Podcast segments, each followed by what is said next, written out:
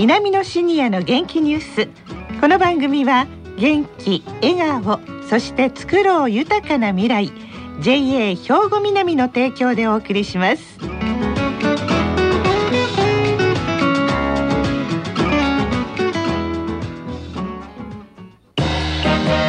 皆様の元気生活を応援する JA 兵庫南。近畿最大級の農産物直売所虹色ファーミン。おすすめは JA 兵庫南エリアの新鮮な地元農産物。皆さんおはようございます。藤原まさです。稲美のシニアの元気ニュースの時間です。今日も稲美野学園の元気なシニアの皆さんが気になったニュースや話題を取材しラジオを聴きの皆さんにお伝えいたします。今回は稲美野学園ラジオ放送サポーター H 班の方々に来ていただいております。それでは自己紹介からお願いします。おはようございます。まもなく3時を迎えます大高忠でございます。おはようございます。北野千佳子です。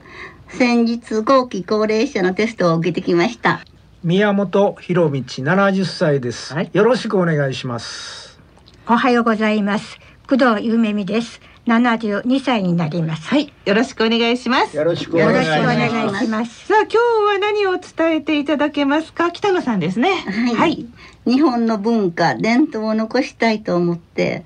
今回は和服についてお話しさせていただきたいと思います。はい、いいですよね。和服。北野さんはね、いつもスタジオには和服姿でお見えになるんですけれども、あの普段からお着物着てらっしゃるんですか？はい。もう主人と食事出かける時でも着物着ていきます。ご主人も喜んではるんじゃないですか？最初はね喜んでおりましたけど今は知らん顔してます。あららご主人は着物ではないわけですね、はいはい、あそうですか。ねでもこれ本当日本の異文化ですもんね。その着物について北野さん教えていただけますか？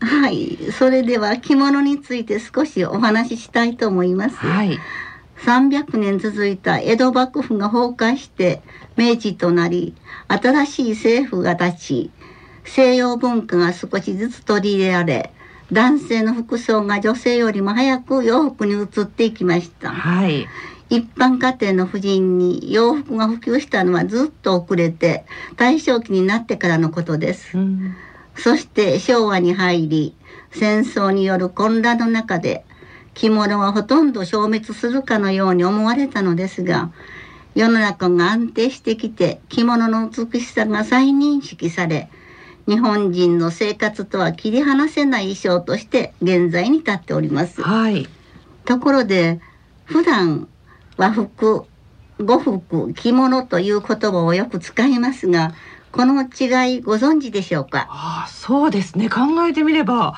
違いわかりますか？年長者の大高さん。はい、そうですね。あの和服はまあこれははっきりしていますね。はい。あの和服はその文字の通り和の服で、はい、西洋の衣服いわゆる洋服ですね、うん、これと区別をするために生まれた言葉ですね。そうですね和服はね着物は工藤さん。はい着物は着るものですね。はい。そうですね。一言でしたね、今。はい。北野さん、着物は着るものですねというご意見で合ってますでしょうか？そうですね着物は足首まで裾のある丈の長い着物いわゆる長着だけを示すことが多いのに対して、はい、和服は長着だけじゃなくて帯まで結んで着付けが済んでいる状態を言いますね。あ、なるほど。文字だけで受け取ったらいけないんですね。意味もあったわけなんですね。えー、えーで浴衣とか巫女装束十二人や袴姿など広く含めて和服と言います。はい。和服の方が着物より範囲が広いですね。そういうことなんですね。じゃ呉服宮本さんこれは？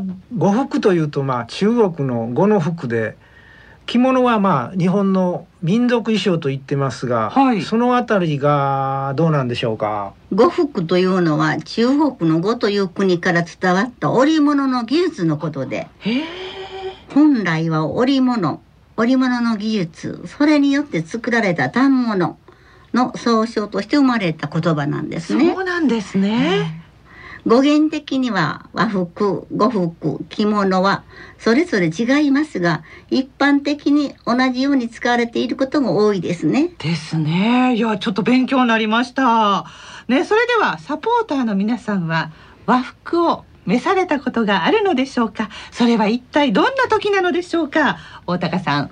私の場合ですけども、はい、あの和服はねあのお正月であるとか旅行した時ですね、えー、または病院へ入院した時ぐらいなんですね。なるほど和服に惹かれる気持ちを持ちながら洋服の方になってしまうというこの頃ですね。ねえ大高さん本当ひげを伸ばしていらっしゃいますから和服もすごい似合うような雰囲気がするんですけれども宮本さんは今日はどちらかというとボーダーの服ですので着物着ることなんかあんまりないんじゃないですか？いえいえ私も月1回以上着ますよ。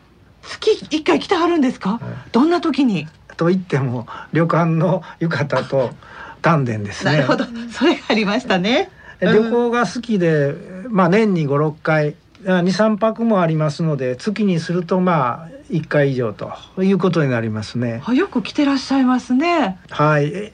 であの特にですね、ええ、浴衣を着ての外湯巡り特にあの城崎の川と柳の並木のあるこう何とも言えないその温泉地の風情があっていいですね。いいですよね。特に冬場なんか着物寒いかなと思うけどあの丹前とあったかいですもんね。はい、工藤さんはお着物は？はい。今日は初めて着物を着てまいりました。そうなんです。お着物姿で来てくださいました、はい、というのは稲美野学園で着物の着付け教室がありまして、はい、4月から始めまして本当に初心者なんですけども今日はチャレンジで着物を着てまいりました、え。ー、帯の方も簡単に本当に初心者の蝶々結びで参りましたねでも白い置物でパッと見た感じ。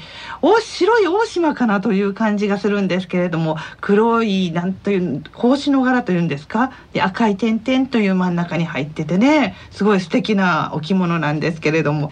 そして北野さんもいつも置物ですけれども今日も素敵な桔梗柄の秋の雰囲気が漂う置物でございます。北野さんはよく着はるんですね。そうですね私は小さい時から着物が大好きで、はい、父や母がずっと着ておりましたので違和感はないんですね、着物着ても。年老いて私たちの年代に着てみるのはいかがでしょうか。う眠っている着物も喜んでくれると思うんですよ。ね、今日着ている着物でも、はい、私は母の着物なんですね。そうなんですか？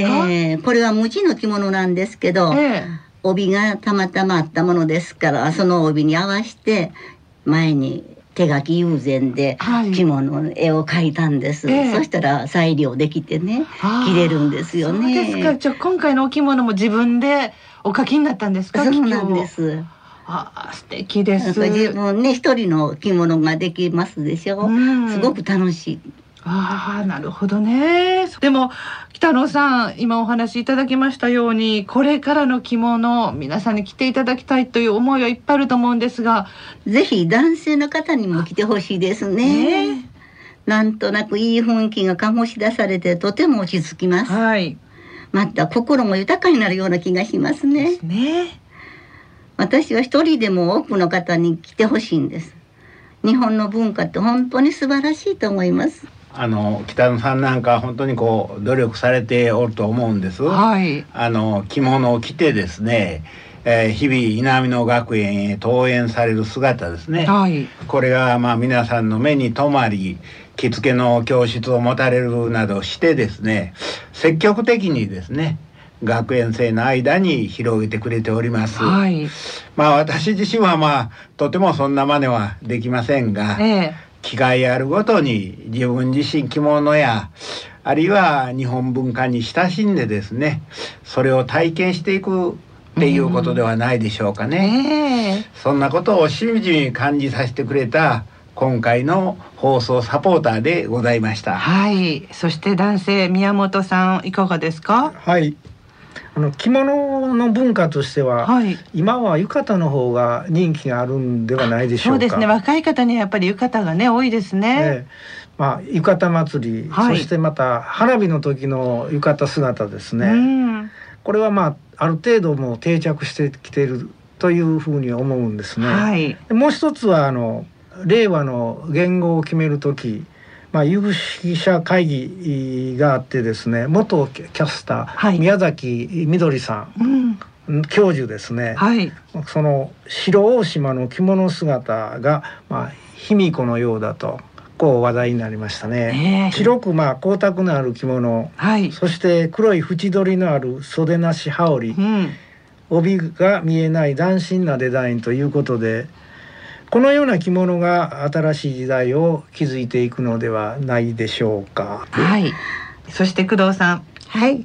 私はあの着物というのは子供の七五三以来来たものですから、はい、習い始めた時には躊躇しましたけれども、えー、今今日来まして着物の着ることで自分の気が引き締まるということと、うん、日本の文化というのを本当に尊敬しました。うん、そうですよね。北野さん、どうですか？皆さんの意見聞かれていて。そうですね。まあ一人でも多くの方に本当来てほしいですね。まずはじめに皆様に部屋着として着物を着ていただきたいなと思いますね。はい。帯が難しいと思えばへこ帯でもいいじゃないですか。そうですね。ね眠っている着物を起こしましょう。稲美野学園で着付け教室を開いておりますのでいつでも覗いてみていただいたお役に立てたら嬉しいと思います。はいかりましたね。もう本当私たちの世代のものは着物っていうのは必ず持っていますから、本当タンスの中で眠らしておくのはもったいないですもんね。ん、ぜひ袖を通していただきたいと思います。ただね、私の悩みは来たらね、畳めないんです。これどうしたらいいでしょう？簡単なんですけどね。そうですか。そういうのもね、一つ一つ覚えれば本当に簡単ですから、えー、ぜひ皆さん着物を着るチャンス、機会がありましたら。着物を召していただきたいと思います。今日はお着物和服の話題でした。ありがとうございました。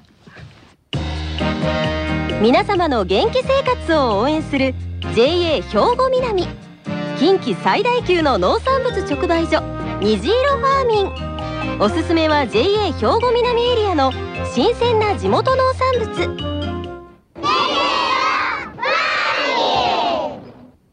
さあそれではここで兵庫県の高齢者大学の動きやシニアの皆さんにも興味のある行事などをお知らせいたします。兵庫県の高齢者大学稲美野学園オープンキャンパスのお知らせなんです。11月の6日水曜日は学園の概要説明のほかクラブ活動が見学できます。また11月8日の金曜日は実際の授業を体験していただけます。いずれも前日までにお電話でお申し込みください。来年度稲美野学園への入学を考えておられる方一度参加されてみてはいかがでしょうか。このオープンキャンパスは12月にも実施予定です詳しくは稲美野学園のホームページでご紹介しています。稲美野学園で検索してくださいね。さあ、この後は兵庫ラジオカレッジの時間です。このままラジオ関西をお聞きください。稲美野シニアの元気ニュース。この番組は元気、笑顔、そして作ろう豊かな未来 JA 兵庫南の提供でお送りしました。